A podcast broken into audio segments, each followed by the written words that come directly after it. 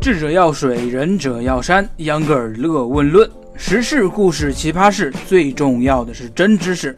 每天七分钟，论出新世界。这里是秧歌儿乐问论。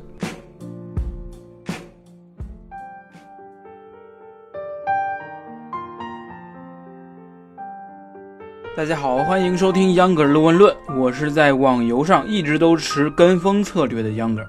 网游就是网游，无论是电脑端还是手机端，只有玩的人多了，才能算是好网游，不然还不如去玩单机游戏。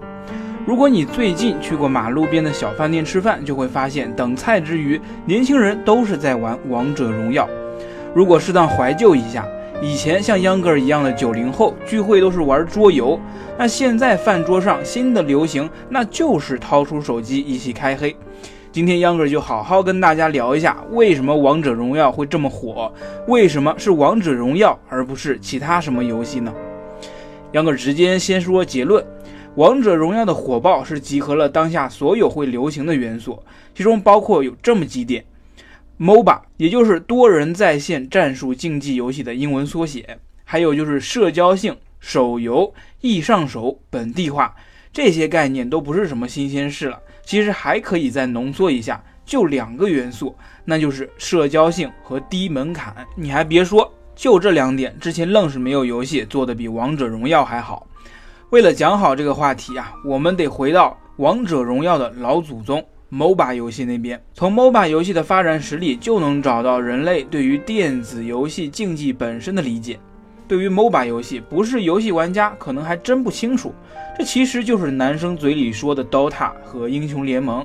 在这类游戏中，玩家一般都需要购买装备，而且通常被分为两队，两队在分散的游戏地图中互相竞争。咱们再往前说，MOBA 游戏最早也是脱胎于另一种游戏模式，叫做 RTS。即时战略类游戏，这就是男生们口中的《魔兽争霸》《星际争霸》《红警》这些游戏啊，都是玩家通过操控一系列的流程，包括啊建筑、战斗单位、自然资源等等，最终消灭敌方，取得胜利。在这种游戏中，要花费玩家大量的时间和精力。对于现在的玩家来说，是很难愿意去为了这个游戏而打磨技艺的。要知道，为了玩好 RTS 游戏，他们还取了一个名字，叫做经营，就像经营一个组织一样去玩游戏。在这类游戏中，还有一种数据叫做 APM，也就是玩家每分钟操作鼠标和键盘次数的英文缩写。现在还有多少人愿意玩这么复杂的游戏呢？很现实。就是只操控战斗单位里面一个角色的 MOBA 游戏取代了 RTS 游戏。游戏更新迭代的过程，就是游戏难度和门槛不断下降的过程。为了吸引更大的玩家群体，DOTA 在那个年代应运而生，可很快又被英雄联盟赶下了神坛。英雄联盟对于 DOTA 来说，又是将游戏门槛、操作难度下调了好几个等级，直接导致了像 Younger 这样的单机游戏玩家入坑。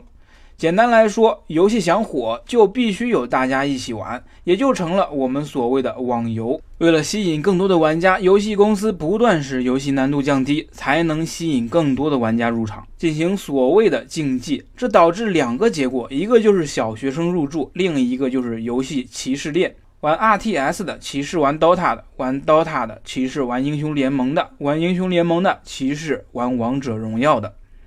王者荣耀刚出来的时候，和曾经的腾讯一样，披着山寨大户的外衣出现，被认为是山寨了英雄联盟。但此时的英雄联盟制作公司拳头公司早就被腾讯收购了，已经不存在什么抄袭之类的指控。说好听的，就是一次成功的手游移植。像秧歌这种反应迟钝的电脑玩家，一开始也不太看好这款游戏。粗糙的人物模型、中二的人设和台词、相对简单的操作，这些都不太入电脑玩家的法眼。但是旧的事物总会被流行趋势打败。当秧歌的朋友都在玩这款游戏的时候，再不玩就要落伍了。这就是所谓的社交性。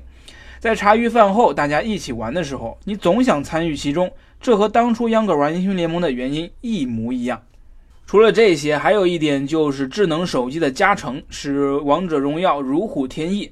硬件的门槛也是门槛。从前游戏公司从游戏的本身进行难度下调，如今的手机游戏就是在硬件上占了便宜。如果想玩个电脑游戏，必须要有电脑啊。但是如今的王者荣耀，一部手机就够了。对于上班族来说，玩游戏再也不用等到下班回家或者是周末，中午吃饭就能玩。对于学生来说，咱不说好不好啊，事实上就是课间偷偷玩一局也不成问题。讲了这些，还有一个问题，为什么其他手机端 MOBA 游戏没有火呢？第一，还是那些游戏的门槛没有调整好；第二，本土化没有做好，给角色起名李白，不相信玩家记不住他的名字；第三，就是腾讯运营的好，毕竟一天能赚一点五个亿，不是闹着玩的。最后，秧歌想聊聊敏感话题。最近，王者荣耀上了风口浪尖，一些媒体注意到了个别学生的沉迷现象。其实，秧歌想说，沉迷游戏不是王者荣耀才有的。哪里的孩子不玩游戏？也总有个别沉迷的。就算没有游戏，你觉得他会去沉迷学习吗？秧歌相信不会。游戏本身没有错，课间讨论游戏，正如我们当年讨论游戏一样。再往前没有游戏的时代，学生们也只会讨论电视、动漫、小说。课间就是课间，都在讨论学习的情况。比如现在，放在以前也是一种理想状态。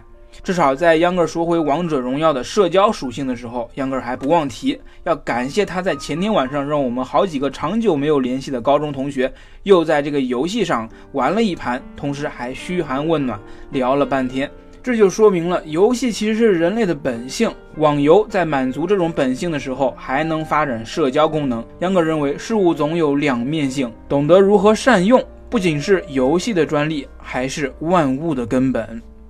好了，本期节目到这儿就结束了。如果您觉得节目有意思，欢迎订阅、评论和分享。如果您觉得节目还有待提高，也请您在评论里提出批评，这些都是对我最大的支持。也欢迎微信公众号搜索“秧歌同学”，秧歌是扭秧歌的秧歌，在那儿呢，您可以每天额外收到一分钟的新鲜知识。